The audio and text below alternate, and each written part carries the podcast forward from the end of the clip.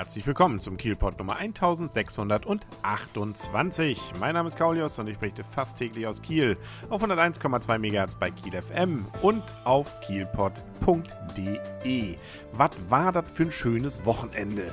Ähm, es ist zwar jetzt schon wieder mittendrin in der nächsten Woche und das Wetter hat sich ein bisschen verschlechtert, macht aber nichts, wir können ja nochmal träumen. Vom Freitag, da habe ich ja schon ausführlich berichtet und das gesamte Wochenende war auch noch gespickt, unter anderem zum Beispiel ähm, von der Segelbundesliga. Und da hat jetzt vielleicht nicht jeder die Idee, dass es sowas überhaupt gibt.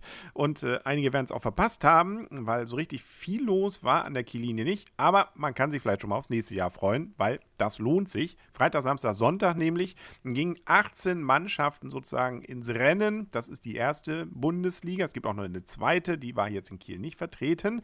Und die haben massenhaft Rennen ausgetragen. Immer relativ kurz, direkt vor der Kiellinie, sozusagen so ab Höhe, ja, Seehundbecken, bis auf der anderen Seite so äh, Revenlohbrücke, manchmal auch ein bisschen weiter hinaus. Und da konnte man wunderschön beobachten. Es wurde auch wieder über Lautsprecher kommentiert, sowohl von draußen als auch von drinnen sozusagen, von einem ZDF-Sportreporter. Also alles kompetent und gut gemacht. Und äh, so hat man dem Ganzen dann auch gerne und spannend gefolgt. Insbesondere, weil auch noch die Lokalmatadore, sprich der Kieler Yachtclub, der ist nämlich auch in diesen ersten Bundesliga vertreten, ganz gut aufgeholt hat am dritten Tag, am Sonntag, sodass sie noch den dritten Platz sich geholt haben. Sprich also einen Platz auf dem Treppchen. Diese Segelbundesliga gibt es, wie gesagt, jetzt äh, seit 2013 und ähm, ganz interessant auch, die sind eben nicht nur auf dem weiten Meer, beziehungsweise in so Förden wie hier, sondern gut, beim nächsten Mal sind sie dann Anfang Juli in Warnemünde, aber zum Beispiel gibt es auch noch ein Rennen dann auf dem Wannsee oder auch auf dem Bodensee und das Finale, das gibt es dann übrigens in Hamburg auf der Alster. Nur, dass man es schon mal weiß. Was übrigens auch noch spannend ist, was wir zurzeit noch haben, zumindest bis Dienstag, dann fährt sie wieder weg, nämlich die Deutschland ist in Kiel. Ähm, eigentlich dachte man ja, die kommt nie wieder, die sehen wir auch nie wieder. Das ehemalige Traumschiff, da gab es ja nicht so traumschöne Ereignisse drumherum. Verkauft, versteigert, pleite. Naja, und äh, sind sie doch, ist sie doch wieder da. Nämlich für einen Monat ist sie geschartert worden.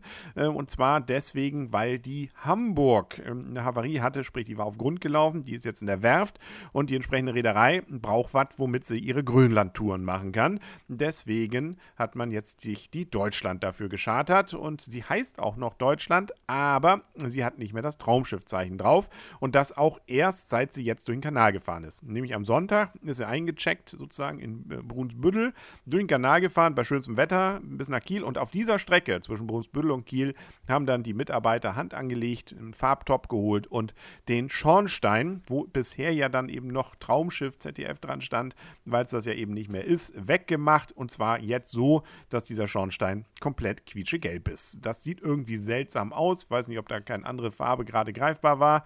Hm, naja, also einige habe ich schon gesprochen, die meinen, oh, ein Costa-Schiff. Nee, ist immer noch die Deutschland. Und äh, man merkt auch sonst, sie hat ein ganz klein wenig gelitten. Vorne, wo äh, der Anker rauskommt, das sieht so ein bisschen, ja, verrostet aus, da könnte auch nochmal wieder Farbe ran, aber ansonsten ist es die Deutschland, die ja in Kiel auch mal gebaut wurde. 98 war es nämlich damals und äh, das Interessante ja auch, dass sie jetzt wieder da liegt, wo sie damals bei ihrer Jungfernfahrt gestartet ist, nämlich am Norwegen-Terminal. Da kann man sie jetzt nochmal sehen. Sie wird auch nochmal wohl jetzt im Juli dann um die Zeit irgendwie in Kiel nochmal starten. Wir sehen sie also vielleicht nochmal wieder.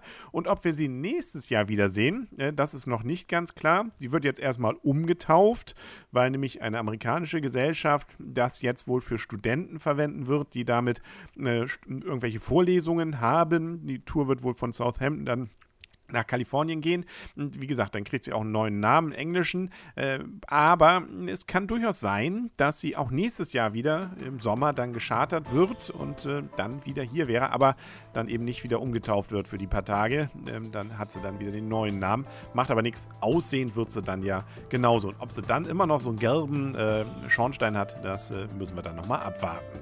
Ja, das war's für heute mit dem Kielpot. Wir hören uns dann morgen wieder. Bis dann alles Gute, wünscht euer und ihr Kaulius und tschüss. Tschüss.